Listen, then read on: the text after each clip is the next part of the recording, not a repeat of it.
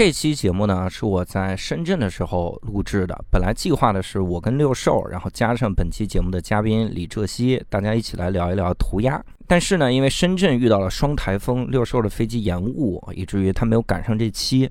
那我自己在录的时候呢，忽然发现这期的嘉宾特别适合录成对谈，所以我就把这期节目呢录成了一个对谈的形式。所以这期节目相对来说节奏会比较慢，也希望各位能够放松的去听。这期节目其实录完了之后，李哲熙也去看了我在深圳的伊卡洛斯的脱口秀专场，人家可是赞不绝口呀。所以如果各位也希望能够去看的话，那么要告诉各位了：十一月二十七号在宁波，十二月四号在重庆，十二月十一号在长沙，十二月十八号在广州，十二月二十五号在青岛，都能看到伊卡洛斯脱口秀专场。当然，其他更多的城市呢，也希望各位加入一个群，叫“教主厉害”，搜这个微信号，拼音“教主厉害”。这里面我们会及时的通知你在大麦网、票星球、还有秀动等等地方都可以搜索教主来买票，所以请欣赏本期节奏稍微舒缓但是意境悠长的正片吗？这期我们厉害了，我还好奇，啥玩意儿？不要这样说话。对不起，对不起，对不起，我的天哪！无聊斋赚钱了吗？Hello，大家好，欢迎大家收听这期的无聊斋，我是教主。哎，这期我们厉害了啊！这期我们连代班主播都没找着，我们仍然是在深圳这个呃美丽富饶的海滨城市哈、也让我们体会到了海滨城市的特产，就是台风啊。因为台风，所以六兽也来不了，就我一个人来主持这期。而且这期真的，这是一期值得给嘉宾下跪的 这个这么一期节目，因为人家嘉宾是一九年的时候投稿。而且到现在应该是整整两年，因为一九年好像十月，我记得。我记不太清。对我，我看日期是十月，十好像就是这几天投的稿，整整两年啊，朋友们。而且人家还是一个小众艺术的行业，都不知道这两年是怎么冲过来。所以我们这期请到了一位涂鸦艺术家，我们欢迎 Chos。Hello，大家好，我是 Charles，嗯，然后其实刚才也说了，还有个中文的名字叫 俗称选择哥，这个名字就是不管年纪长的还是年纪轻的都喊我哥。哦，选择哥，这个一听好像就有点短视频平台的感觉，是吧？这个名字其实是广东的朋友嗯这么叫我的，嗯就发现广东地区的朋友挺喜欢叫哥的。哦，他根据那个字面的意思，就嗯叫我选择哥。啊，那我其实想问一下 Chos，就是你你现在是完完全全以涂鸦为职业，对吗？我其实以前是一心想往这个方向努力，但嗯中间的话有很多弯路。嗯嗯、从一七年开始是正式以涂鸦为职业全职，嗯然后以它养我自己。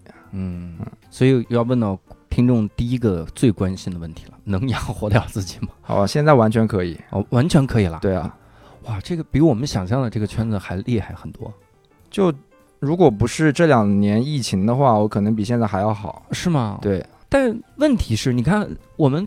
首先，我们会认为，比如街头的涂鸦多半都是不合规合法的那种感觉。那你平时在哪儿创作呢？主要？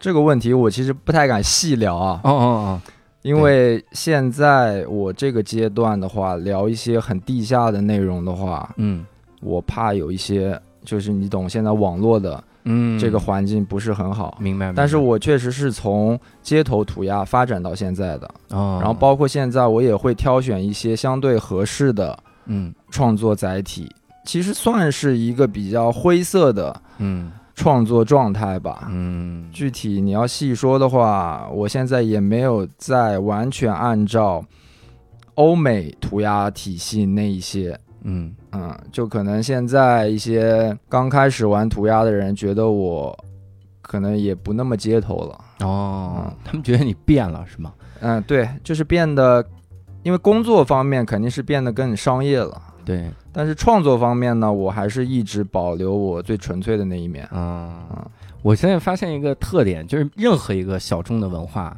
只要有一个人能够养活自己了，别人就会说你变了，这好像这核心就是不该养活自己。嗯、因为它毕竟是一个外来文化，如果你想用外来文化最纯粹的那一面嗯，在中国养活自己，那是不可能的。，对对对嗯对，就这，除非弄成像 Banksy 那样弄 Banksy 也不可能，中国不会有 Banksy，、啊，因为它属于政治类的。啊，啊对，然后其次有一句话叫“橘生淮南为橘，生淮北为枳”嘛，嗯你一个文化在当地还是要相对的叫入乡随俗，有一个相对的融合，也不是绝对的妥协。啊，嗯所以在中国我们可以给京剧画脸谱。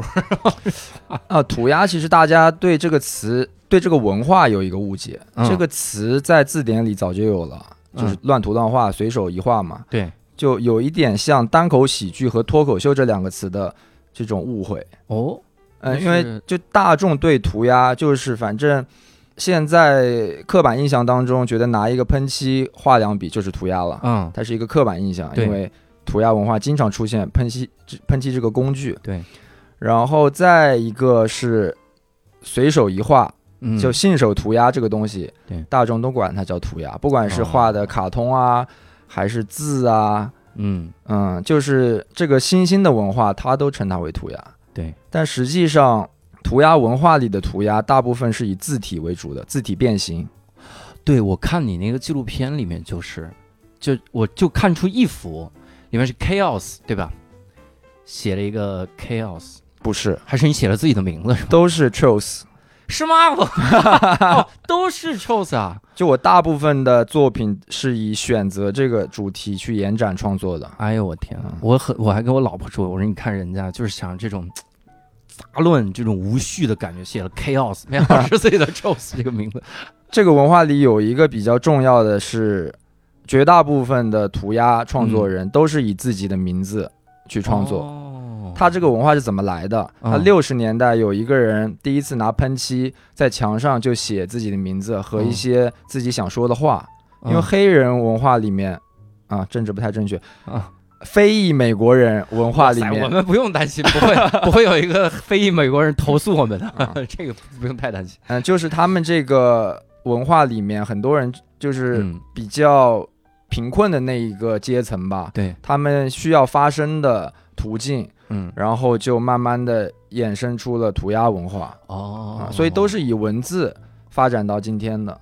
哦，也就是说，我我纯猜，也就现在，比如布鲁克林的街头可能会有一个涂鸦，上面写的是“黑人命贵”，对吗？有可能，很有可能。哦，就是嗯我我想最想传达的那个东西，我放在上面。嗯，哇，这个我就大概明白是这个感觉。但是我我其实特别想了解，就是你能描述一下一个涂鸦工作者啊？我们应该怎么称呼你们？叫涂鸦艺术家？我在商业在工作里面，嗯呃，就一定是以涂鸦艺术家这个身份。但是我我自我认知的话，嗯我是一个创作者，啊，呃，因为我对这中文的艺术家和英文的 artist 其实不太一样。对对 artist 就是一个职业属性，对但艺术家在中国说起来其实比较大了。对，人人都称自己为老师，都称为艺术家的话，嗯至少我自我认知我还没有到家这个层次，但我在往这个方向努力。啊。嗯那比如说，你能描述一下你一天的这个工作吗？或者一个生活？因为我我给你描述一下 我们脱口秀圈儿，现在我们叫脱口秀，但实际上你看 Charles 特别的懂，就是单口喜剧是 stand up comedy，对，然后脱口秀其实是 talk show，它译译错了。嗯那我就还是用单口喜剧来说吧。你像我们全职的单口喜剧演员，很多人认为你是每天就在那儿创作嘛，实际上不是的，就是很多大部分全职的单口喜剧演员，实际上他是失业状态。他不是是全职的状态，就我没有别的干，所以就是从早睡到下午，然后下午跟大家闲聊，刷个美剧，晚上去讲个段子，讲的是三年前一模一样的段子，很多情况都是这样的。但是你们的一天会是大概是个什么样？我的创作状态和我同行朋友一些其实不太一样。嗯，我有很多朋友就是全天在创作，哦，但我不是。我创作是分阶段性的，例如一个月我可能有一个礼拜就完全不想哦，呃动手，嗯，当然我会看很多杂的东西，然后特别爱看大陆的那种家庭啊，然后青春的电视剧。啊真的吗？这个真的我特别喜欢看。听起来跟嘻哈文化完全啊完全没有关系。然后我闲的时候还会下象棋。这也能激发你的灵感吗？我不太知道我的灵感来源具体来自什么，嗯，就有可能是看电视剧，有的可能是听音乐。对，然后我真正在创作的时候，喜就一直是要放播客的节目，哦，就各种各样的播客的节目。对，就我创作的时候不太喜欢听音乐，我写东西的时候喜欢嗯听音乐，然后我一天的工作状态，所谓的工作状态啊，嗯。我一旦真的是想好一个呃系列的创作的话，那我可能正是那一段时间完全就扎在那个里面。我每天起床就是点一个外卖，嗯，然后可能休息一会儿，我就一直在里面创作，可能到凌晨。哦，然后一个创一个系列的话，有的时候会持续个十几天啊、嗯二十天啊。对，当我闲下来的时候，就真的特别闲，嗯，就干各种各样的事情。这个我我跟你说，我做我做无聊斋三年，我从来没有因为任何一个网络喷子而怀疑过自己。但你一说你创作的时候听播客，我忍不住开始自我反省，听我的笑声真的不会吓到你吗？我抖是怎么关注到《无聊斋》这个节目的？啊，因为我很喜欢小老虎，哦，然后我我跟他也算是认识吧。对，然后他所有的采访我都非常关注。哦，然后就是有一期是他去非洲旅游的吧，对，啊，然后我就嗯。就去听了这个节目，发现嗯挺好的，我就从那那个时候把之前的，然后一直听到现在，哇，然后也看过你两次线下的演出，后真的吗？哇，一次是在那个呃广州五羊村天桥下的酒吧，哦，好早了，我还带我经纪人去了，哦，是吗？哇，然后最近一次就是在西瓜剧场，哦，哎，都是很早，都是很早。嗯但是你这两次，你说到西瓜剧场，我靠，那天下大雨，是也是其实那场那场效果不是很好，因为大家所有的腿什么的都是湿的。那场我其实讲完挺有挫败感，还行啊，我对是吧？就是那是应该 那那你过两天看深圳那场你就知道，应该会很炸。啊，不行，这我这吹 牛逼又吹到就，是明天吗？对，吹牛逼吹到前面不好。哎，但是你说到小老虎，我真的，我当时第一反应，我看你纪录片的时候，我就在想，你肯定是喜欢小老虎，或者是这个跟他有就是有交集，因为之前你创作过一个系列叫《无人喝彩》，嗯然后小老虎有一首歌也叫《无人喝彩》，就因为这四个字，我们当时做单口喜剧的人看到了之后，哇，那个那种触动感，就你你就被占据了，你就是很多次你都会想到这个词，就是无人喝彩那种感觉。嗯然后你说你去创作那系列涂鸦的时候，那种感觉就感觉是涂鸦艺术家。也是那种无人喝彩的感觉，但是自己要挥洒心中的那些个热情啥的，哇！我当时真的就特别特别有触动，我觉得就是那首歌就影响我挺深的，嗯，然后一些关注我的朋友也知道我很喜欢这首歌，嗯然后无人喝彩这个状态一直延续到我现在，啊，就跟你现在赚多少钱，嗯。有多少所谓的那种虚名没有嗯。直接的关系。嗯，那那什么状态才叫喝彩嘛？它是一个行业在这个社会当中的状态，嗯这个行业在社会当中还是是现在被消费中了，但是被消费的是一个表面。嗯。你看我今天给你们发了那个，我出门的时候就刚好点开热搜有一个涂鸦的热搜，哦，对。我刚往下滑了一条，啊，就全都是我的图。我去，对我还刚想说这个事儿，今天在录制之前 c h o s 的图刚好被被营销号给盗了，啊、当时他是盗的哪个系列啊？那个系列叫“猜猜我是谁嗯”，然后那其实是一个反讽的系列。嗯。现在主流的商业艺术都是玩那些欧美的流行卡通文化，嗯，我其实是以文字为主的，对，我很少做那些具象的嗯。图形。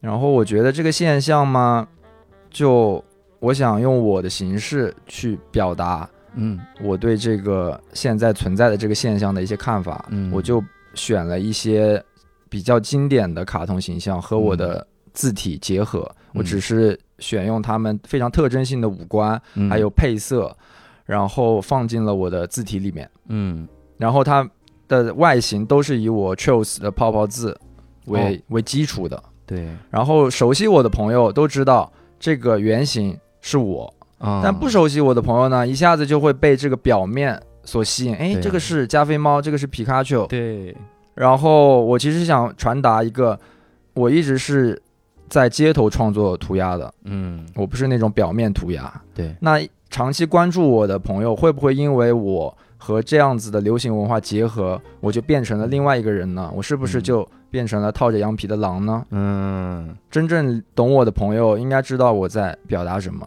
对，但不熟悉我的朋友肯定只是看到表面，对所以你猜猜我是谁？哦，这个我给各位描述一下，整个的这个设计就是看上去好像是哆啦 A 梦被切块了，就是这是我第一反应，哆啦 A 梦被切成一排面包的样子，然后写的还是 Trolls，对吧？对。然后他这个热搜的名字也很奇怪，叫“见过最阴间的涂鸦”，这个这也我是真的这这太欺负人了，这个感觉。你当时看到这个热搜的名字没生气吗？这个就微博上所有出现过跟涂鸦相关的热搜，嗯。跟涂鸦都没有关系，就跟哦我做的涂鸦都没有关系，但是都是大众理解的涂鸦，没错。啊。我们做的涂鸦英文叫 graffiti，哦，对对，只是说它翻译成中文词汇的时候没有一没有更好的词，没有更好的词，嗯，目前只能是管它叫涂鸦。涂，鸦，你们只能叫脱口秀。对对，哎对，我们跟人说单口喜剧，人家以为是另一种形式，没办法。我我跟你说，你这个你这个这种盗用，我我经历过一个类似的。就前段时间写了一个奥特曼的那个段子，然后真的是哦，是吧？就到处都在盗用。有一个最他娘的离谱是什么？我当然哎，你你一说你这这组系列，我想把我那个系列也叫猜猜我是谁。我的脸，嗯我的人，我在上面讲段子，然后底下一行字幕：秋瑞吐槽老板。妈的，我 首先如果不是秋瑞，至少我吐槽的是奥特曼这个事儿，跟老板有毛关系？底下写字是视频上啊，他帮我加了水印，然后视频上写秋瑞吐槽老板。哎呦，有的时候你都觉得干嘛要创作 就是现在什么标题火，他也不嗯管内容，对，先消费标题吸引你进来，对内容再说。是，很生气哈这一类。但是我们还是得聊一聊哈，你纪录片里其实也聊了你的创作的那个事儿，嗯。你你里面说一句话，我其实特别的欣赏。这句话在于什么呢？我们我们这行单口喜剧这行，很多人他是等灵感，他就坐那儿等这个灵感，所以他他会说一个表面特别像你的那个话，叫我我不奢求每天都创作，嗯。但我看你的纪录片里你说的那句话完全不是他这个意思，你说的是我有的时候不会做完整的创作。对，我有的时候会做一点点小的练习、小的训练嗯，我觉得这特别好，因为我现在在开课，我有的时候告诉我的学生，就说你训练这个单口喜剧和你创作单口喜剧是两件事儿。是的，你要练肌肉，你每天可能就练写一种梗，你练熟了，你将来创作的时候会好，大概有这个感觉。但我还是很好奇，比如说这一天，你除了跟创作有关的部分哈，或者是有一天去下象棋了之类的哈，你如果真的今天我要进入创作了，我有一堵墙，比如给你了，嗯我说这个 Charles 今天这个这个房间这堵墙你来画，嗯，那么你这个一天的准备大概是啥样的？先要怎么整？首先看我要创作一个什么样子的画面。嗯如果说时间、空间相对于比较限制的话，嗯我就会创作一些过往的呃类型的作品，嗯然后只是换一换配色。嗯嗯、如果是我想要做一个新的作品呢，那我前期得画一些草图，嗯，然后这个时间得用的比较多。嗯真正到落地实行的话，其实相对很快的，因为我也嗯做了十几年了。对主要是前期构思。嗯嗯，如果画错了，那比如手一抖这个地方画画错了，可咋整？哦，喷漆这个材质它是很容易覆盖修改的。哦嗯然后真正的画错也不太多吧，嗯可能有瑕疵，但是画错可能是刚开始玩涂鸦的时候。哦嗯，比如说你你画的那个，咱们就还拿 热搜上那个来说就这一系列叫猜猜我是谁，它其实每个笔触很圆润，我感觉有的地方是就这个蓝色就到这儿就没了。嗯，你尤其你比如哆啦 A 梦这个系列，比如皮卡丘那个系列，更是一个黄色的小耳朵出来，底部是黑色的。就这种，你是怎么能精确的控制自己的这种笔触呢？你不是用喷漆吗？这个这个行业里面玩的久的都可以。就是真是生练出来的。对啊，哇，这个就是基本功啊。我以为会有个板子。没有没有，这个其实没有什么太好炫耀的。嗯但我在涂鸦圈子里面是做的相对比较干净一点的。嗯这个其实跟性格有关啊。我因为我性格就是我这个创作的部分，希望它比较干净纯洁的呈现。嗯，有些人可能就更大胆一点，放荡不羁一点吧。嗯说的不好听一点，我有的时候相对比较拘谨。嗯嗯，我另一个好奇啊，咱先把我的好奇都解答了，因为我看你也有纹身，你像这种纹身的时候，你会自己设计花呃花纹之类的吗？你会对人家有要求吗？我正式做涂鸦这个职业之前，嗯做过几年纹身师。哦，嗯，那不就更对人有要求了吗？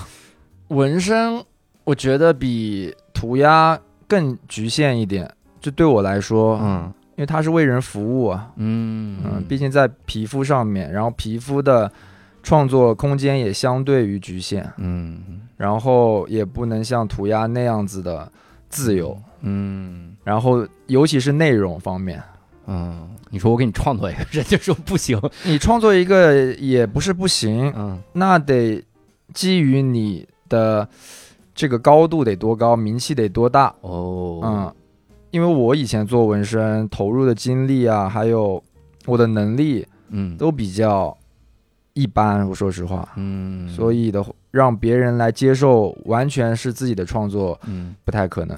人说你给我把女朋友名字纹上，你纹个臭死，然后他说，哎，我好喜欢纹自己的名字，然后就开始做涂鸦。那我穿插一句，那你们涂鸦艺术家平时保持身材吗？需要？不用啊，不过我虽然就是一直用喷漆啊，嗯但我总感觉我的右手还有点抖的，就平时，哦嗯，我可能是用一种毅力去控制它的那个 平稳。哦，你可能就头跟着一起抖，然后就看着很平稳，然后就把那也不是，就我生活当中有一些拿东西啊什么的，嗯有的时候就不太拿得住。哦，有点像我爸，因为我爸练毛笔字，他这个手部的神经是有稍微有点损伤的，他就是特别抖。就是我自然的时候就感觉会有一些微妙的那种抖。嗯，咱俩这样都不适合练射击，就是射击是手完全不能抖。我不练射击，击，对，绝对不能。嗨，干嘛要练射击？我玩那个什么 CS 都会三 D 眩晕症，是吗？我会吐，哇塞，那你这都不是练射击了，打游戏也不行了。不行。那你你第一开始是怎么接触到涂鸦，然后喜欢上这个的呢？我小学的时候看篮球杂志，哦，然后篮球杂志有很多街头文化的东西，对，就比较浅层的关注到了这个图形的东西。然后上初中就爱看那些潮流杂志，嗯潮流杂志里面有很多街头品牌的 T 恤啊，然后产品上面都有这种字体的元素，哦，然后我就开始模仿它上面的图案，哦，然后直到我初中毕业去画室学画画，就正式的开始接触到了这个文化，因为也认识了做了比较久的朋友，嗯带我就是入这个圈子。啊，方便问一下你哪年的吗？九零，九零年哈。嗯，那你小时候开始看的时候，你你有赶上 Under One 那期那个时候。肯定有啊，那就是我初中的时候。对，因为我我第一次受到街头文化的影响，就是看 Under One。我觉得他们的无论是字体，然后打球的时候那个那个打碟的人也好，然后在那儿唱歌的人也好，放的嘻哈音乐也好，我觉得太帅了啊！那个时候，涂鸦它就是 hip hop 文化的一部分。嗯嗯，我以前听那些 hip hop 音乐，买那些打口碟，嗯就是音乐，然后服饰，然后电影，总会出现这个元素。对，嗯那那应该是我最早接触涂鸦，就像你说的这种写写文字的这种涂鸦的时候，应该就是 Under One，因为它里面有个东西叫 mixtape，啊，它每个墙上其实写的都是 mixtape，是的，它只写这个。我当时还说，我说这图案真好看，我现在一想就是 mixtape 那个词，那个形式的涂鸦叫 tag，就标签了。标签其实就是字体的名字啊，嗯，然后比较直接的一些标语啊，叫嗯 tag，、然后深入一点的叫 piece。piece，它是 love 是？masterpiece，嗯，哦，那个 piece 对作品一一张两张然后再下面一个阶段是 mural，哦，嗯，就是 piece 是比 tag 更完整一点，然后嗯颜色更多，然后有一些简单的背景的作品。然后 mural 的话是有一个主题，嗯，就更像壁画。哦，然后我刚才就热搜上那个的话，术语的话叫泡泡字，英文叫 throw up，呕吐物的啊，那个意思。这个但在在文，化里面的话，就中文的话是泡泡字的意思。嗯，嗯，哇塞，分的这是所有分类吗？还是说还有还有还有很多，哇几十上百个分类吧。妈呀，包括一个签名里面，我签名 chose 的嗯顶部喜欢加一个圈圈，嗯那个在涂鸦文化里叫天使环。嗯，然后有一些人会加皇冠，嗯就是都代表一种在涂鸦当中的地位。啊。那我我想问一个啊，这其实还是插了一句，因为我们还没聊完你开始做涂鸦始末，但是我插一句，比如现在有客户来找你呢，说这是我们非常有名的涂鸦艺术家，能给我们涂个东西，然后你仍然还是写 chose 吗？呃，工作的话，首先要看品牌方的需求。哦，我现在这个阶段的话，创作自由度是相对较高的。嗯有一些品牌呢，它只是为了一个现场的表演，嗯，有的时候我就可以做自己的名字，嗯，只是说配色方面，嗯、品牌有一些禁忌色呀、你不要用。嗯然后还有一些品牌需要具体的需求的话，然后我也会告诉他，我的创作方向是以文字为主的，嗯，那你可以给我一个内容，但是呈现的形式，还有配色的感觉，还有填色的那种那种风格，都是按我自己的来的。嗯嗯，那比如会有哪些个品牌有这方面的需求呢？我觉得运动品牌相对较多一点。服饰类的相对较多，因为它应用场景比较多。嗯。嗯，哎，那你会跟小老虎他们现在做的那个事儿一起合作吗？因为他不是草场格斗传说嘛，他们。那个没有，但我有一个朋友有跟他们合作，是嗯。插画类的。插画是偏具象图形的，嗯，就是通过图像更能表现一个故事。但我的字体比较深色一点吧，对嗯。不接触这个文化的人来说，所以我作品最大的特点和嗯最能吸引陌生人的优势就是我的配色。啊，嗯，对，也的确因为这个配色也上了热搜，就是这种。那我我们继续聊，你那第一开始相当于真正接触到涂鸦，然后产生了想法，大概是啥时候呢？因为你看，你一七年开始全职做涂鸦，那个时候二十七了。最先接触到有一个我中学一个同学，嗯我先跟他在画室认识，然后我看他的画板背后有那种所谓的 hip hop 的图形，嗯，然后也都是临摹的，但是我一看，我跟他就是同道中人，哦，因为画室里没有别人这样，嗯，而且从他的穿着打扮嗯，就是一看就是一路人，然后就认识了，是吗？对，很大。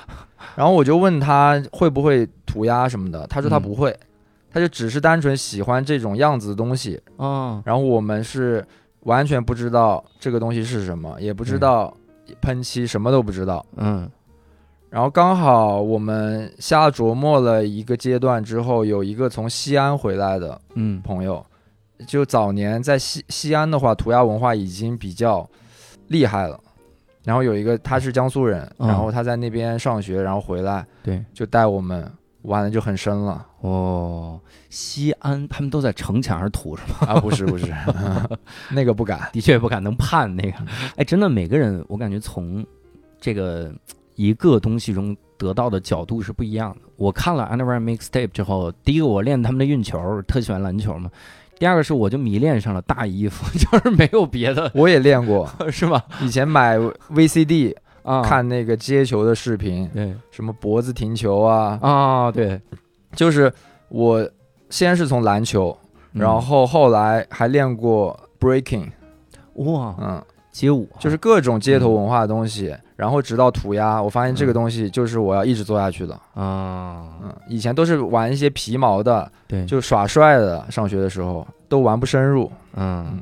但我上初中的时候看各种潮流杂志，嗯。我就幻想我以后是这种杂志里面这种状态的这种职业的感觉，哦，可能以设设计，嗯然后以涂鸦文化，然后跟品牌合作。嗯嗯，我从那个时候就有这种幻想了。嗯，那是怎么开始要决定做全职呢？我感觉这个好难决定啊。做全职我一直都想决定，但是你决定不了，嗯因为你的生活不允许你有选择。哦所以我从大学开始做纹身，我好多纹身的朋友，对，然后上学的时候就一直是迷茫的状态，我也不知道我未来要做什么工作，嗯然后天天又很闲。我纹身店的朋友就说你就来店里面画画，然后跟我们学学纹身嘛。啊就本来我也很喜欢纹身这个文化，对，然后就逃避现实去纹身店了。嗯然后干了几年，觉得这个职业并不适合我。嗯，我喜欢是纹身这个文化，但我并不喜欢纹身这个工作。哦但是它确实是在我，呃，做涂鸦职业之前一个只能这样选的一个嗯，路。我上不了班，为啥你上不了班？就是觉得很无聊是吧？我也从来没有上过班，啊，然后我还总会问我一些上班的朋友一些很嗯。无聊的问题，比如？就比如我上学上大学之前嗯。一心想做一个设计师，想进大学学设计，嗯。但我当时分数不够，嗯。就分到了纯艺术专业美术学院。嗯。然后第一年之后其实可以调剂到设计，嗯。但我又懒，嗯，我想已经在这里练了，算了，啊。就练一练那个手上的东西吧。对，所以从那个时候开始一直到现在，虽然我以前想追求一个设计师的状态，但嗯我现在都是用手绘的，很少用电脑，哦，除非工作。六兽以前描述过，他看过一个设计师的状态，就真的就是从超包装，就用电脑不停的在打各种快捷键的这个切换，超这个包装稍微改变变成另一个，就那种其实也挺磨灭理想的梦想。想象中的设计应该也不是那样。如果是落实到上班这个工作的话，那嗯肯定不是想象中是那样。对，但是如果你做成艺术家那种状态的话，嗯你各种那个创作形式都是可以的。嗯，那一七年是什么样的事情让你觉得时机成熟了呢？要开始全职做这个？我的这个职业道路路啊是非常神奇的，嗯而且我也不知道为什么。就我所有的生活状态和工作状态都是顺其自然。嗯就有些朋友问你怎么规划，你接下来想要做什么，我都不知道。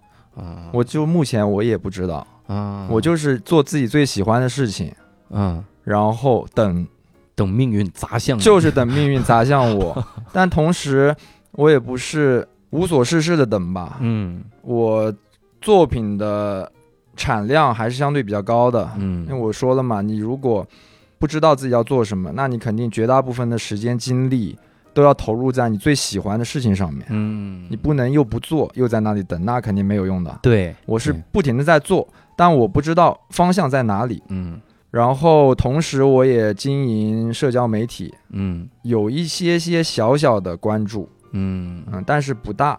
嗯然后这个行业相对比较小嘛，所以你在这个领域也不会有特别高的关注度的，嗯，再高也就那样。嗯，然后我觉得我朋友缘也还行，呃，早期有一些比较钱比较少的品牌合作，嗯也算是工作的一些案例的积累吧。嗯然后做的东西呢，现在看来其实也不是很专业，嗯，然后也也不够好。但是从那个时候已经开始有品牌合作的苗头了。嗯然后到后来我来广州，也是找了一个朋友的纹身店，嗯，还是想做纹身，因为我老本上不了班，然后也不知道用我擅长的东西如何去赚钱，嗯然后到纹身店也赚不到钱。嗯，然后有一天，有一个之前朋友介绍的一个人，嗯他就发微信给我，嗯他说：“你接代言吗哦，？”然后我说：“我心里想，嗯，这谁不接呢对啊，？”然后我说：“什什么代言？”他说：“运动品牌的。嗯”然后他没有细说什么品牌。然后我说：“好啊。”然后我那时候有经纪人嘛，虽然我经纪人在这个工作之前从来没有帮我谈下任何一个工作，啊啊，但从这个工作开始嗯就成了。嗯，价格报的也相对比较合适。嗯然后其次，我各方面综合的呈现在行业里面还是可以的。啊嗯，这个也不是自吹。啊，对，然后就是是铺嘛，嗯他们当时那个有一个系列是五十周年，嗯然后刚好又是有嘻哈比较热火的那一段时间，一七嗯年，嗯，他们在中国找 hip hop 文化里的四个代表的人，哦，嗯，我是代表涂鸦。哇，啊，当然我在这个工作里面是代表涂鸦，啊啊，当我在行这个文化里面，我并不能代表涂鸦，啊。这个我要解释清楚。啊，哇，太严谨了，这个看来也遭受过网络暴力，这是。然后从这个工作开始，就等于说把这个行业的敲门砖给嗯。打开了，就跟我早年的那个综艺节目一样，嗯就有一个综艺节目之后有很多综艺节目，嗯，然后从这个品牌就到现在有很多品牌。哎，你正好说到那个综艺，所以那个时候就开始决定要全职了，应该因为觉得经济收入解决了，是吧？我一直都想啊，你说从一七年吗？，对，一七年就从那个就确实是开始全职了，但是跟现在的状态还是有所区别的，嗯，因为我毕竟是刚迈入这个门，对，我平时的创作状态跟现在那个时候还是比较闲的，嗯。现在我真的是完全投入在这个里面，方方面面。嗯，哎，正好说到那个综艺，其实也可以聊一聊，当时那档综艺叫什么？那个也是很巧的事情，嗯也是在我人生最低谷、最迷茫的时候，有一天我我台北的朋友嗯。在 QQ 上面嗯，问我说：“哎，你想不想去录节目？哦？”，我说：“录什么节目啊？反正我也没事儿干。对啊，”他说要去北京，我说好啊。然后嗯我一直是比较信任他的，他算是这个行业里面非常牛的前辈，嗯。就是他是名也有，钱也有，哇，然后在工作上面他是最影响我的一个人，在哦职业这个路。然后我就去北京了，但也不知道要干什么，嗯，他都不知道到那个节目里是录什么，我们两个就去了，这节目有点儿 叫那个我看你有戏，啊。是一个类似于达人秀的选秀节目。哦，对，有成龙他们，对，然后就根据编导组的要求，嗯。然后结合一些我们能干成的事情，嗯。做了一个所谓的涂鸦呈现给观众，然后第一次就成了。我当时是看到四个，你是画的导师嘛？对。当时画了四个，那个反正也不是涂鸦，啊、然后你也没办法，你只能是曲线救国。哇，那你脾气真好，真的，就很多艺术家接受不了这个的，但你没办法，你想走这个路，你你用你的所谓的什么 real，、嗯，所谓的执着，对。那钱就给你打败了呀，你没钱呀，对。没机会呀。对，然后我又是那种不想靠家里人的性格，嗯。我再穷的时候也不会主动问我爸妈要钱，嗯，嗯，然后就这样子扛过来了。但是那个节目给你带来多大的收益呢？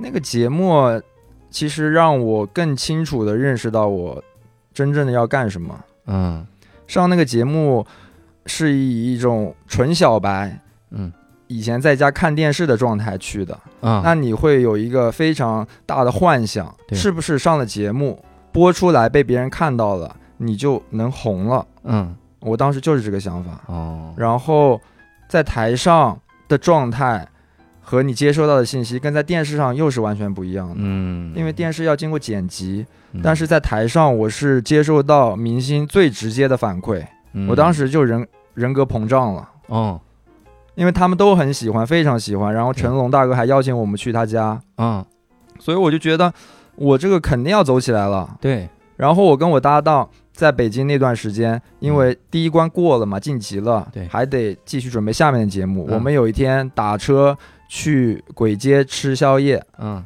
我们在出租车的后座，司机嗯听我们两个声音说：“你们是不是电视上画那个明星头像的？”哇，这个成就感，我天，啊、但就也就这么一次，啊，但就是给你这个心理就抬得很高，这个期许。就是以后就要 hustle every day，包括我那个时候接工作是用邮箱，嗯。我一个月能接到无数的工作邮件，哇。但是都是不想接的。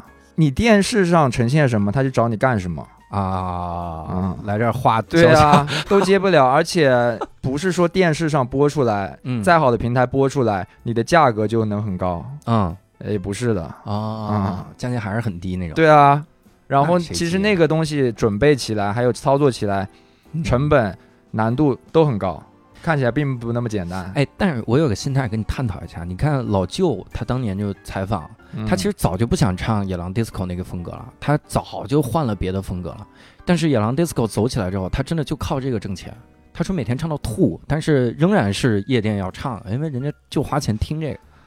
野狼 disco，首先这首歌应该是他内心里面愿意做的一首作品吧。呃，对，他可能表面有一些俗气的东西，这的确但是他是发自内心做的作品。哎，这是但的确是。我们上电视表演的东西，是被动的，对，是为了上电视而上电视。想曲线救国，以后人就让你表演这曲线。对，这家伙，然后就是上了电视，你也经历了你以前幻想的嗯，所谓的那种聚光灯下的状态，然后发现虚名确实有了，嗯，然后我们这个小圈子里面的人都叫你明星了，哦，然后家里的亲戚呢也觉得你挺牛的了，嗯，但是一分钱都赚不到，我天，那种状态真的是比高不成低不就还要低。对，就光有虚名，然后没有钱，你身边的人一直在抬你啊，对。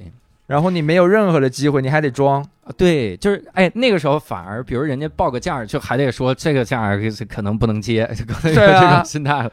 然后我还从那个节目录了好多种节目，什么我节目我都愿意去试，什么相亲的，相亲的，对，就是那种户外交友真人秀，嗯然后唱歌的是上去演假唱的，啊，嗯，我就去演不会唱的。那唱歌节目不是应该就唱吗？唱歌节目他也会介绍，这是一个涂鸦艺术家哦。来表演唱歌，哦。这是一个涂鸦艺术家来交友。哦，哇塞，那那那种假唱咋唱啊？放别人的歌，是别人的歌啊，你翻唱呀，但是你要唱的很难听啊。故意让你唱很难听，对啊，然后就营造节目的卖点之类的。，对啊，那这也太丢脸了，我为啥去呢？真没办法呀，哦，真没办法，哎呦我天哪，就都不是自己干的事情，但是嗯。你上了这个平台，你身边的人都觉得你是明星。啊，嗯哎呀，哎，跟我们现在单口喜剧这个圈子好像哦，特别像这种。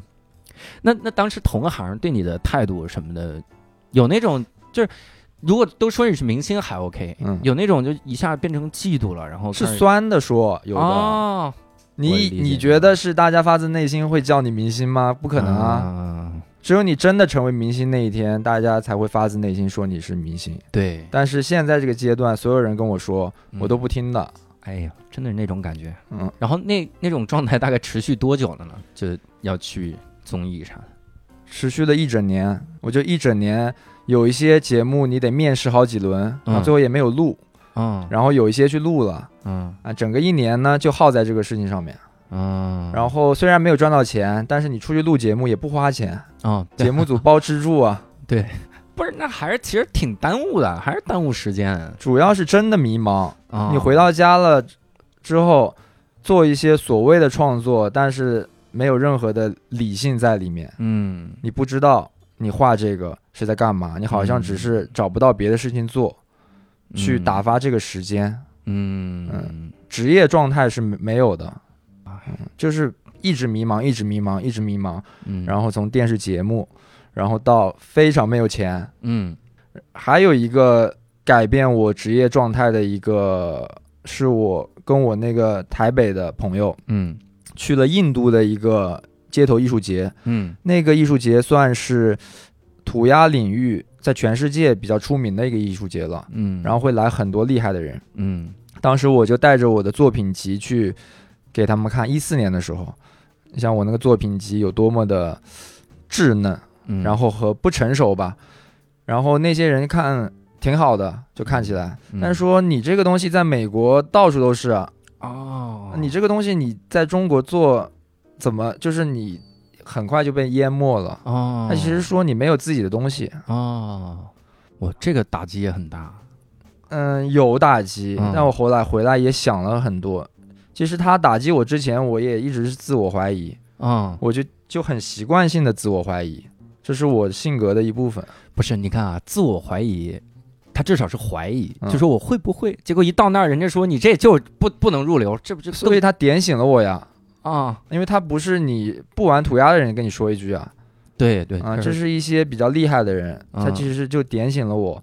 然后后来我就思考这个问题，我到底要做什么样子的涂鸦？嗯。我又不想做迎合别人的所谓的那些图形化、卡通化的嗯。东西，我又想保留我擅长的这种字体和我喜欢的涂鸦字体嗯，这个文化，所以我就用我最擅长的配色和我的喜欢的这个文化做了一个结合。嗯，我现在的作品都是非常装饰化的，哦。不是那种非常直接的街头字体的那种形态，啊，它的内核还是涂鸦文化，嗯但它的呈现状态是装饰性。嗯然后配色非常冲击力强吧。对嗯，我我真是觉得你就是适合干这个，所以你才能有这种反省。因为我们我们这行就是单口喜剧这行，有的人真的完全不是自己的东西，就即使你在电视上看到的很多东西，也不是不能说是纯是自己的东西，但大家就很开心，因为这个东西能换来他想要的那些，他最终不是想要有自己的东西，所以有的时候。我们有的时候私底下聚聚在一起的时候也聊，就说你这一辈子你到底是要名还是要利还是要脸？嗯，就这三个东西你是不能都齐的，没有人是都齐的。你你可以选俩，对吧？但是你不可能是哎，我感觉名利脸有人都齐，怎么会呢？周杰伦。啊，呃，不，周杰伦也写过自己不喜欢写的歌，是不是？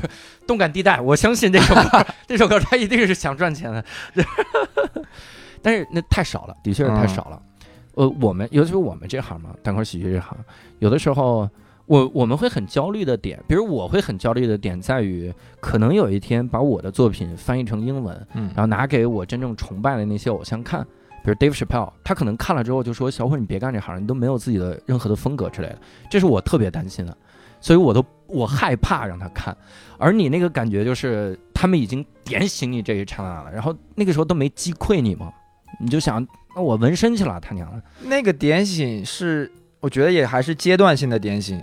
你刚才说的这个焦虑，我现在也有的，嗯，因为你不断的面临更高的人，对对，就还是比较自卑吧。有会会有这个啊，感觉。我在国内看起来好像风生水起，嗯但是在我坚守的创作纯粹的这一点来说，还是嗯怀自我怀疑的，嗯，还是不自信的。好难啊！而且嗯我是真的觉得大环境其实挺重要的，就是有无数人在这么搞，你你哪怕比如有一万个人嗯在在做这个这个东西，那你可能竞争起来，你那个感觉是越走越高，他才能出特别好的作品。你虽然说，比如中国的说唱可能没有国外那么强，但说实话也是有很好的作品的，因为他的确从业人数会相对多一点，大家还是在竞争嘛。你像那个海尔兄弟，他能开演唱会到纽约，我觉得也很也很牛，然后也会有外国的粉丝，我觉得这个也很牛。但感觉就是咱们这两个行业都是人太少，就是从业者就太少。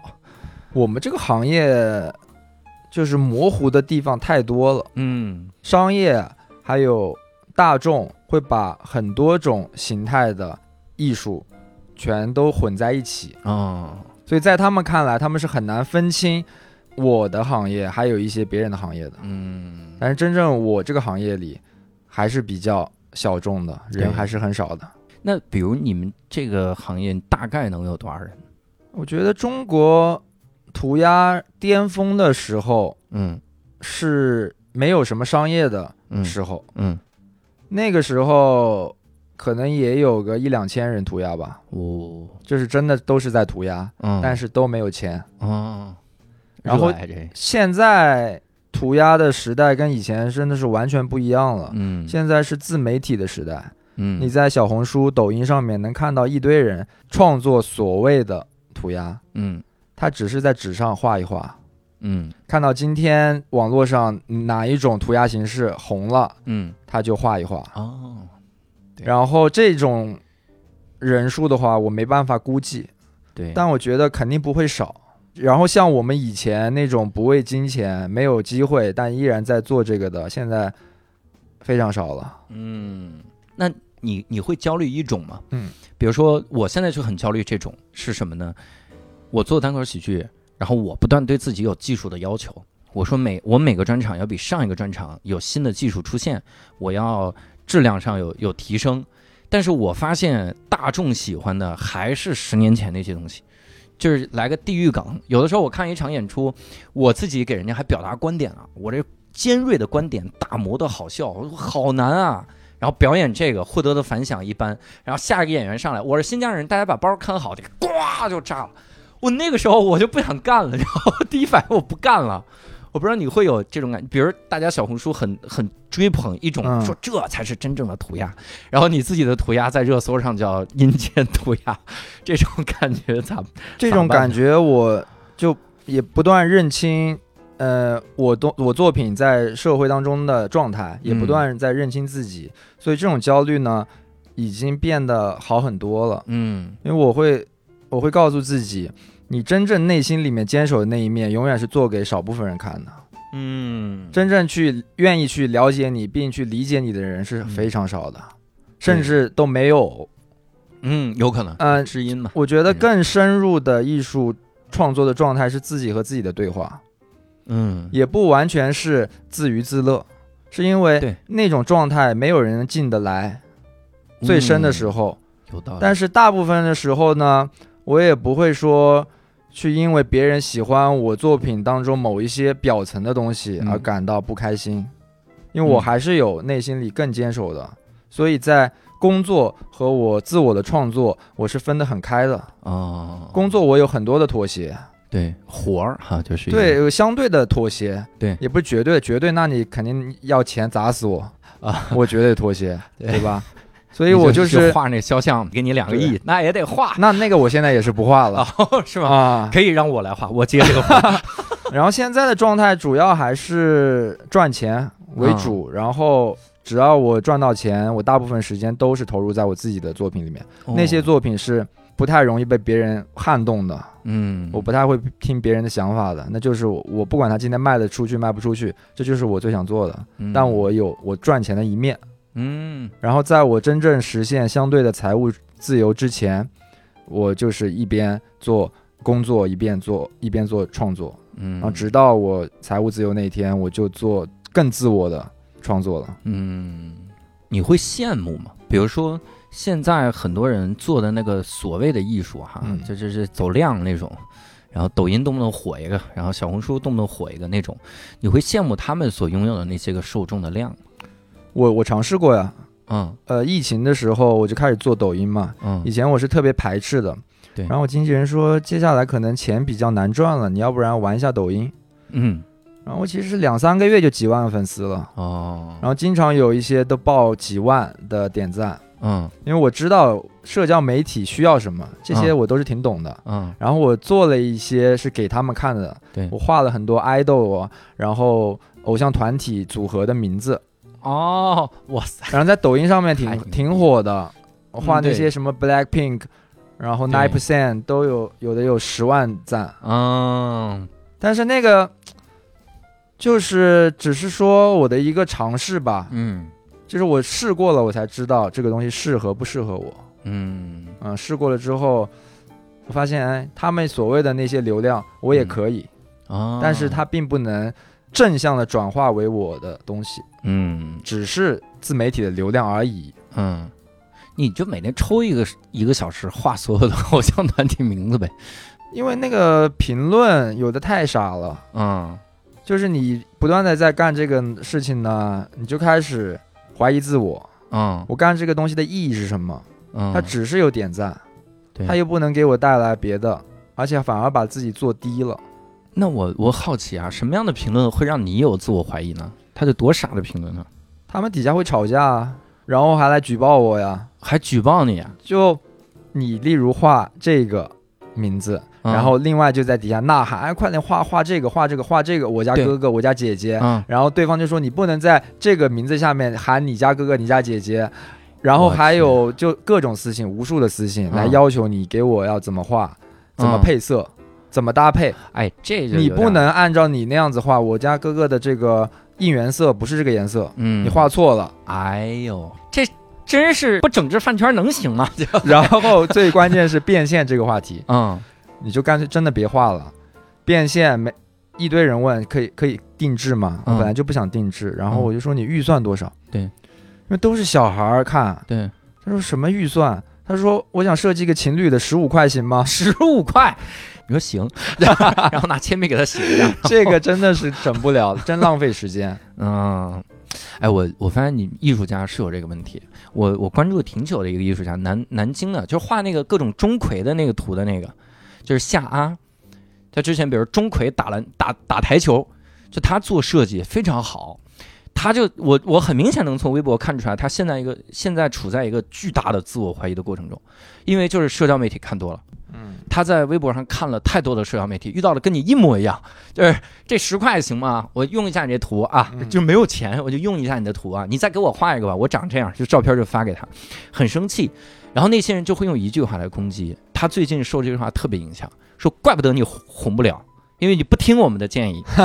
我真的发现很多创作者会有有一段时期会特别受这句话的影响，叫你不这句听我建议，话你怪不得红。这句话我没听过，但我一会儿去给你留言。我我我我以前偶尔我偶尔会表用文字表达我内心的想法，大部分时候呢我不太喜欢说。嗯然后有的人就说，并不是每个人都需要艺术的，你这个东西可能完全不被人需要对，啊、你可能只是自己自恋，是，在自娱自乐。嗯然后我想想，好像也是，但是呢，嗯，我心里面又有一个角色在告诉我自己，我既然觉得这个东西牛逼，嗯我做了这么久，那我要证明给你们看，要证明我自己，就不用要用说的。对，我我迈过这个坎儿，主要是我想明白了，就是在这个时代很难有真正意义上的红。嗯你看红了的人，他还羡慕更红的人；有流量的人，他羡慕更有流量的人。红是一个很空虚的事情。你如果追求红，那永远不可能，不可能说中国评出个中国最红就是你，嗯没有是吧？因为中国红那是我们注册的，但是真正那种 非常红的时候，你可能也无法接受那样的生活。反正我是这样的，我并不是想要非常红，嗯我其实只是想要相对的财务自由。嗯因为我目前的话，只能是说通过名气的积累，然后实现财富的自由，对，再实现我创作的真正的自由。嗯但是红并不能让我创作自由，反而会给我带来负担。但是我如果跟普通人说这些，别人可能觉得我挺装的。对对，嗯就现在的人就总是那种，你你至少得是马云，你才能说钱不重要。嗯，但是你是马云，大家不相信钱不重要，就是那我这个道理是什么道理呢？想不但。是这个就是我现阶段的想法。嗯那假设我真的到达了我未知的某一个阶段的话，那可能我也会有新的想法。嗯反正人的想法是会变的嘛。对，只是我现在的状态，我只能是这么说。嗯。那我们岔开这个哈，我还聊回来，你你平时会做什么对自己的提高或者进修之类的东西吗？我不不创作的时候，也会看很多，就是我时刻关注行业里的动态，嗯还有行业外的一些，也不是说艺术吧，一些嗯品牌的东西。嗯其实工作对我的创作有很多的改变。嗯工作对我来说是，你作品可以非常自我，嗯但是如果你为了生存的话，也得了解嗯一些社会当中的东西。对，所以我也不完全去了解专业里的，嗯，就是很多杂的东西也也也要帮助我，嗯，包括看电视剧。就其他领域会给这个领域借鉴。我是觉得看电视剧这个事情，相当于另外一个视角在看在看别人生活，嗯虽然是演出来的生活，嗯但是也是生活当中某一些特点的东西。嗯所以这些东西呢，对我也有启发。就是专业里技术这个东西啊，你时间久了自然会提高。嗯但是想法这个东西，不是说你去想艺术这个东西，艺术就会提高的。，对对是你生活中各种琐碎的，对你大脑中刺激。对对你只有真正的生活上的意识在提高，你的创作才能提高。对对，还是得得生活，得生活，得对有生活。做艺术得先学会生活。但艺术家往往都难以生活，是 现状。那你做涂鸦以来，周围的人会对你有什么误解之类的吗？误解应该也有个十来年吧。嗯先是从中学的同学，嗯中学同学也挺逗的。上学的时候，我上课就喜欢在那里画嘛，嗯不想听的课，嗯然后本子上、书上都画满了，嗯。然后还偷偷拿同学呀、同桌呀、前后左右的同学的本子书画。嗯哦。有一些其实不太开心，嗯。有一些是能接受的。嗯。然后高高三的时候，有一次我们当地的电视台要拍我一个短的纪录片，嗯。然后去到我们学校了。去到我们学校拍我的一天的生活，嗯。到教室的时候，我同学看到电视台来了，嗯我跟那些记者说啊，这些本子书都是我们主动让他画的。哎呀，你这同学也挺势利啊。然后就是老师也觉得你做这些以后肯定是不能当饭吃的。呃嗯我以前画室的老师觉得我艺术方面是有天赋的，嗯但是我做这个应该也是不能当饭吃的。嗯你毕竟没有什么先例的参考，嗯然后这个行业也不明不白的。然后我父母是非常传统的职业，嗯公务员和老师，嗯然后我整个家族都是这种状态，嗯就希望我也能是这样。找个铁饭碗。我妈现在还就希望我去大学当老师呢，说你能不能有机会迈进这个嗯你相对稳定的职业状态，再去做你喜欢的事情。嗯，我你特别像那个北野武那个时候，北野武就是跟家里闹翻，然后大学退学，说想去当艺人。家里说：“那你明天就会饿死在街头，拿个塑料袋裹着你的尸体在下水沟里发现你。”然后北武就说：“那我一定要做出头。”就他他就没想别的任何事儿，就说我一定要做出头。然后他就去说漫才，然后一一路就就到现在，哇塞！我觉得这太励志了。他是他老了之后回忆，他就说，如果他当年稍微有一个念想，想的是我可能有一天吃不上这碗饭，我可能会饿死，他就走不到现在，就是心里得有一根筋就拧住了，得一直往前走才行我家人还是对我非常支持的，啊。嗯，他们只是不能完全感同身受，嗯，因为家人总是会担心你，没办法的。对对直到我现在，我爸还总问我有钱吃饭吗？啊，啊，他可能最近刚知道我接了一个活，嗯但他还是会问，嗯，嗯，他也不知道你日常开销是多少。对嗯，会鼓励你存钱吧，也得存钱是我自己的习惯，哦，我也不知道是遗传谁，但是我嗯天生就有存钱的习惯，有那种天生的 真天生，我有以前特别没钱嘛，然后你嗯赚到钱了也不会很大手大脚，嗯，我有那种忧患意识，哎，这个真好，挺焦虑的，说实话，嗯，还是得有点忧患意识，嗯，非常有忧患意识。然后疫情的时候，其实虽然很窘迫，但是也还行，因为我一直在存钱，嗯，所以我真的有存款。哦，嗯，真不错，真好。我我其实想聊聊你刚开始画涂鸦的时候，就是那个时候，因为你之前也说说就到处乱画的这个状态哈，是有一次还在这个楼梯 楼梯阶梯上画一个是，那个是高中的时候，刚刚开始玩的时候，嗯。就是你看到哪里都想来来一下嘛，嗯，然后就在楼梯上画了一个超人的标志，哦 S 啊，但是那个形状肯定是非常畸形的，嗯然后颜色也不是按照超人的配色来的。嗯然后我妈就说，有邻居回去的时候就跨过那边，还在那里摆火盆，就是说有有邪，出个超人，然后还就是在那个邻里之间还就是就是传话，就不知道谁干的。哦反正后来知道我干了，就觉得我也不怎么学好呀什么的。啊本身我文化成绩也不是很好，嗯。画了个鞋，你说跨摆火盆没用，你得摆克星的石头。你们看不看超人？要跟他们再聊一聊。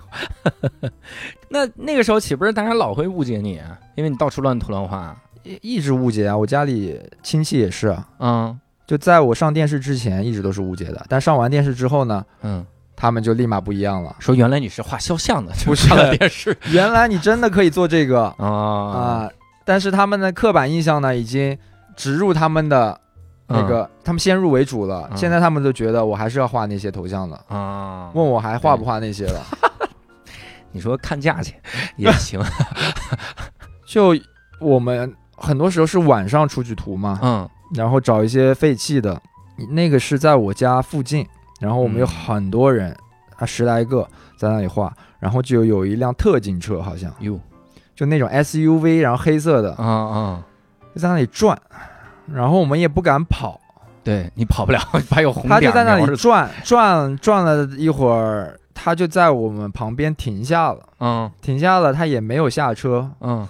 我们当时就在那里嘀咕，我说这怎么弄啊？然后反正算了，既来之则安之吧。嗯。后来两个人就下来了，嗯。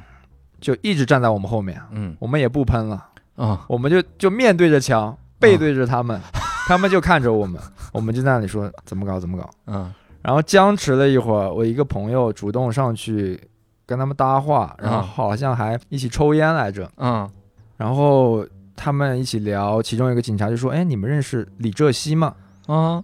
哎，我想我就我就在这啊。对啊，你这这这然后他说：“啊，在那呢。啊”，然后他说：“之前看你那个唱歌的节目，哎呀，看的是唱歌这个节目。你说我现场给你唱一个，这真不是我原唱 他就是看那个节目知道我的。哦，也行啊，嗯，是吧？也是一些然后他说以后哪天出来就通知他，嗯他就开车出来看。嗯，后来我还是给他删了，我还是没敢留着他的啊微信，对对对，哪天给你抓了噻 挺挺幽默的，我朋友都惊了。啊后来就放心大胆的就一直画，哦，然后他那个同事就挺不爱看的，就回车上睡觉了。啊，但他挺喜欢看，他就一直看，看完了。嘿。他们是晚上出来值班的，啊，可能特警也不管这个，这归城管管。哎，其实职业属性来说是这样的。啊，是吧？那那有的时候他们清理涂鸦会有一些个有意思的事儿吗？清理涂鸦我也清理过，你就让你去清理就，抓现行了嘛，你就拿那些那个松香水去擦，嗯，拿钢丝球擦，但这是钢丝球哈，呃，或者有一些墙的话，你就去刷白嘛。嗯其实还好，不要画一些太过分的地方，嗯就能解决。嗯嗯，这也挺逗的，拿自己拿刷白太过，分了，我就不细聊了。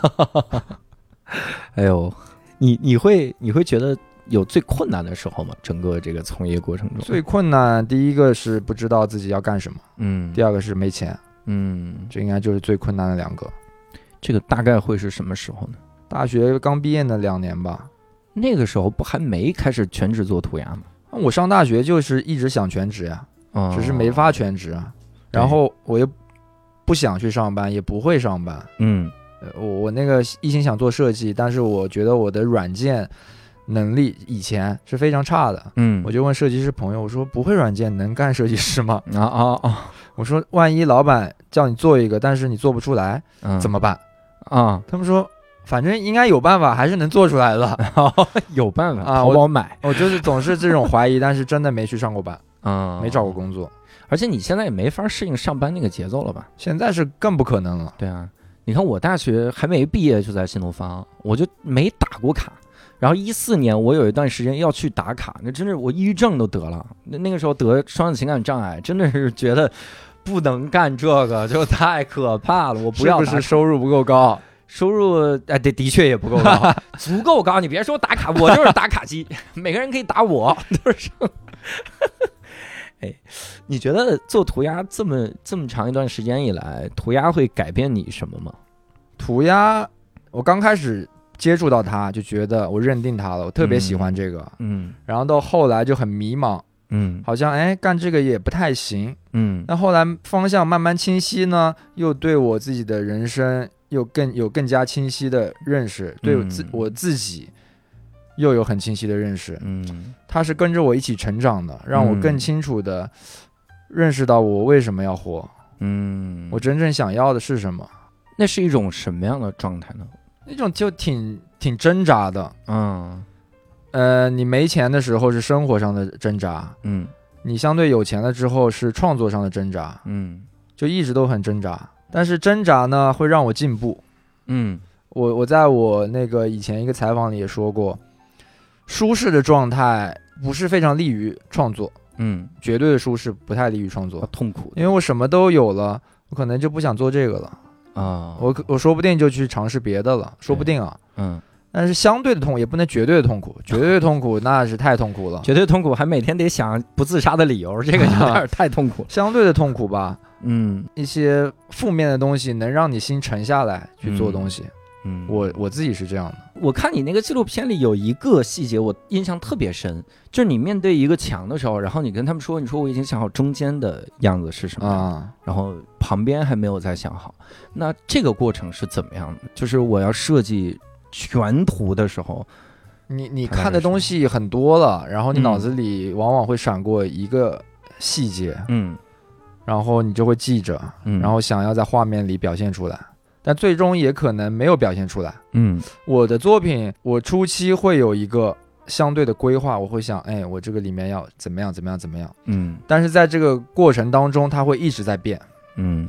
我在这个过程当中会又会加入一些别的，它最终又会变成另外一个东西。嗯。我有一个系列叫《一百个选择》，哦，是在这个《猜猜我是谁》之前的，嗯。然后它的原型也是 Chose 泡泡字的外形，然后有一百种配色，然后哦。每一个里面的填色都是不一样的，嗯。也可以理解为配色上我有一百个选择，我有无限的选择，嗯，然后它也是一个双关嘛，Chose 也是选择，对。呃那个我刚开始其实就画了三五张，我并没有计划说我要画一百个，那你管人叫一百个选择？但是我后来画着画着，哎，要不然再画一点吧，再画一点吧，就慢慢慢慢的画了这么十几二十张，嗯。我说要不然就画一百张吧，哦，就给他定一个主题，但它不是初期定好的，哦，我的作品都是这种循序渐进的变化，画着画着这一个系列了。，对，要我们我们如果弄的话，就会叫九十个选择。然后可以画九十个，也可以画九个或十个，就是有个商量的余地，九十个选择，最近我有一个朋友提过，是吗？因为他有个空间要想展我这个，但是嗯。一百个放不下，他说你要不然就放九十个吧，哎，这，你们这艺术真是能进能退。我说不行，还可以有十个放在门口嘛，就先放在门口。进来的时候有有一个时空长廊，就是先看十个，然后进来剩下是九十个。哎呦，那你会有一段时间发现自己在重复自己吗？会的，我现在也是啊，我有相对来说有几个系列，然后这个系列做腻了，我就换另外一个系列嗯做，然后这个几个系列是跳跃性的在重复的，哦，那你没办法，你不可能一直都在更新啊，完全创新，完全创新太难了。嗯，有一句话叫做“很多艺术家真的成名了之后都在吃老本啊啊，对，”，嗯，周杰伦其实也是，不，主要是 主要是你换新风格，人家不接受。是的，新风格不接受，你一旦真的颠覆性的突破了之后，也没有嗯市场。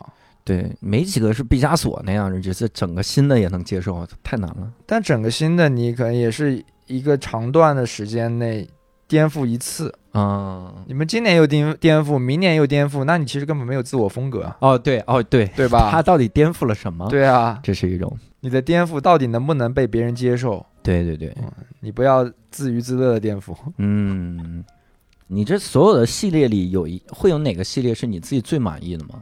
他可能都没有受众那么多。目前每个系列都挺满意的，但是满意的里面确实有受众很少的嗯一个系列，有一个圆形的系列，也是我完全不知道画什么的情况下嗯画出来的。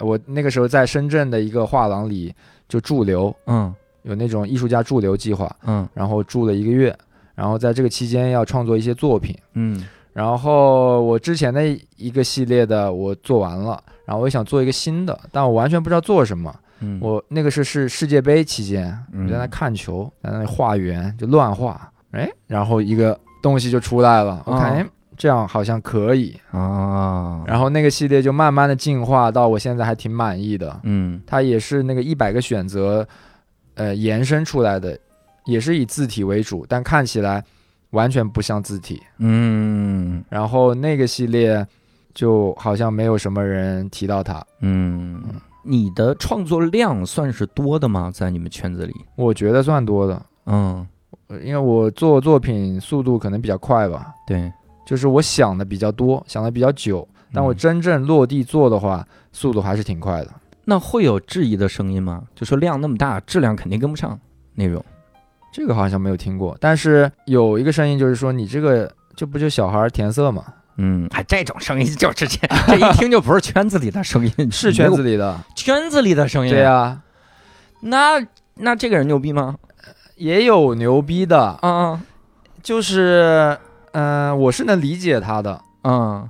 因为很多时候你看到一个人的时候，真的是只能看到他表面呈现的东西，对，但是他背后努力和他脑子里在怎么想的，完全不一样。你你不一定知道的。，对对对，你只看到他像村上龙那个花，嗯，不就一小孩画一朵花嘛？对但他是怎么在计划这个，计划他在社会当中的存在，你是不知道的。对，所以说，艺术家的画很好模仿，但是你嗯永远模仿不了他脑子里的思维。嗯，你做这一步的时候，他已经想到下一步了。对，所以这也是我觉得我的优势。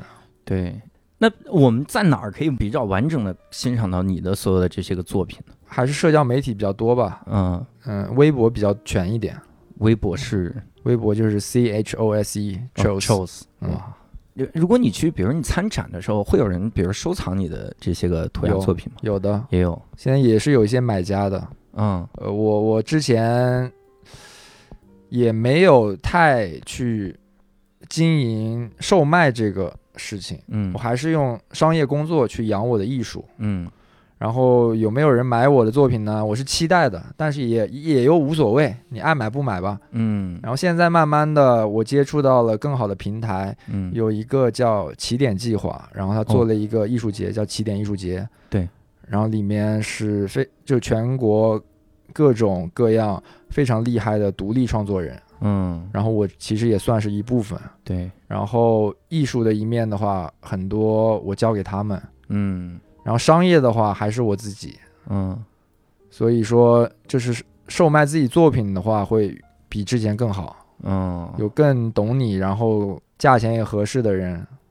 哇，那个人还挺难 挺难遇到的这个感觉，反正跟我的职业状态一样，就是顺其自然，嗯，就是幻想过，但是嗯别的你也没办法计划。那你如果长期顺其自然的话，你会想过，比如你行业未来的走向吗？因为有的时候我会担心，比如单口喜剧这个行业，嗯，大家都想的是最终我要讨好综艺，那没有人去取悦观众。你真正需要服务的人是在线下的，你你这行业是发展不起来的。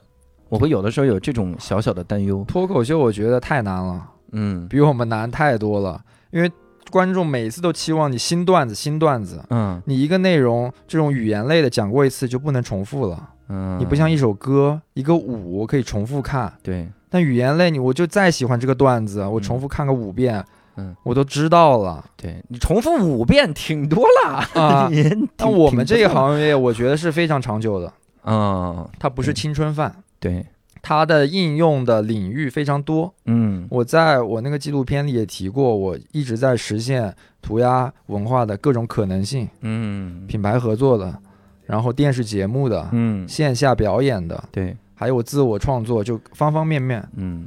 它其实又又有一点像幕后的这种执行者，嗯，然后我其实也有目前的一方面，嗯。然后我觉得它是比较长久的。嗯，我我不知道为啥，咱俩聊的时候，我突然想到了另一个艺术，就是沙画。嗯我后来发现沙画的走向就很奇怪。刚出现的时候，大家觉得是一个很牛的一个事儿，然后临场那个变，那那种有我欣赏的不是他画好的样子，而是他变到那个的过程，那个觉得很牛。但后来我就发现，每个地方大家就成了诗朗诵的诗朗诵的背景，然后要不就是念一首诗的背景，最后就变成了小学的 PPT 了。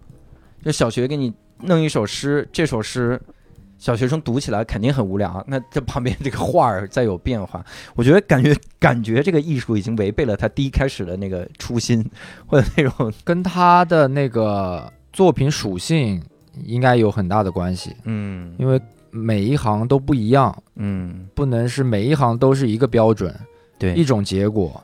他的那个呃艺术说到底，最后变现就是艺术品嘛，商业嘛。对那你沙画不太容易被收藏，对所以这个东西，商业跟艺术其实是相辅相成的。嗯，如果完全没有商业属性的话，这个东西其实挺难持久的。那录成视频嘛，对吧？被收藏，录成视频，但是说有多少人愿意现在买这种虚拟内容呢？啊，有道理。我一下看到了我们行业的尽头，绝望 你们现在不是正在巅峰吗？我们还没有看到春天。啊！行，咱们互帮互助吧。那播客行业更惨，我们这是百分百分之一个亿的纯虚拟，这这我每天都听。是吗？嗯哦，感谢，我们就只能靠咱们这两个穷行业，穷帮穷我创作的时候要听播客，嗯，不然我就不创作了。你们停的话，我就停了是吗？啊。我那我可得坚持创作，你得说下去、啊，我得说下去了，坚持弄这。最后，我想问你一个问题，就说你感觉涂鸦它最终给了你的是什么呢？就你最大的收获会是啥呢？最大的收获就是创作完的那个成就感。嗯，就我很难说的很具体。明白。呃，我说的表面一点的话，就是说文字是我传达想法最直接的工具。啊，我喜欢文字，我除了艺术作品是文字，我嗯。平时也喜欢写文字的东西。嗯，我有一个现在几乎不更新的公众号，嗯。然后里面写了很多我对涂鸦方面的想那些想法的，嗯。然后也那个公众号也不接商业的，那也哦有商业找过我，但是我说这个东西我是不能接商业的，啊就是文字我很，诶我我在做涂鸦之前学过八年书法，哦。我以前特别好动，然后我妈嗯。就送我去学书法，嗯所以我现在做作品是嗯能沉下心、能静下心的。嗯之前有过这个这样的训练，嗯，然后最终在这里面获得什么，就是我看到这个就喜欢，嗯就给我满足感。我看到它我就喜欢。嗯我在我在街上，还有就是到任何一个店里面，我甚至去乐高店。前两天跟我朋友嗯我说，我一直都在幻想乐高店里面是不是会有一个跟涂鸦相关的乐高。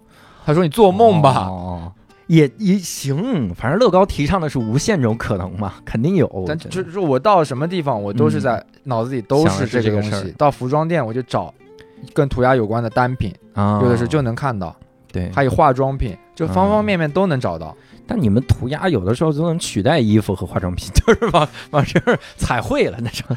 也也行，那就是纹身嘛。哎，回归到了你们最原始的本行，返璞归真。不要把我们的行业跟他们混为一谈。哎呀，直接回去了。